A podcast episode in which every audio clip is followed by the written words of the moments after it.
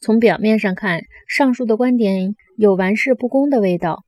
有人设想，媒介的内容是政策和个人嗜好问题。对他们而言，一切团体的媒介，不仅电台和报纸，而且连平常的通俗言语，都是人类表情和经验的堕落形式。在他们看来，上述所谈的观点，尤其带有玩世不恭的味道。为此，我必须重申，报纸自问世起。始终不趋向于书本的形式，而趋向于马赛克形式或参与的形式。由于印刷速度和新闻搜集速度的加快，这一马赛克形式已经成为人际组合关系中主导的一面。因为马赛克形式不意味着报超然的观点，而意味着参与到过程中去，故此，报纸与民主的过程是不可分割的。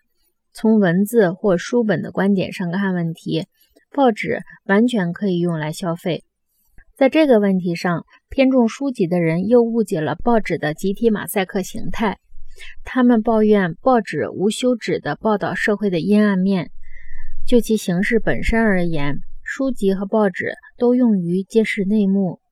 无论是蒙恬把自己细腻的忧思奉献给静居独处的个人读者。还是郝斯特和惠特曼让他们粗俗的言语响彻世界的屋脊，他们都是在吐露内幕真情。书籍和报纸以准确一致的可重复性对公众讲话，并且带有很高的强度。正是由于这个印刷形态的特征，才使书籍和报纸都具有公众忏悔式的特征。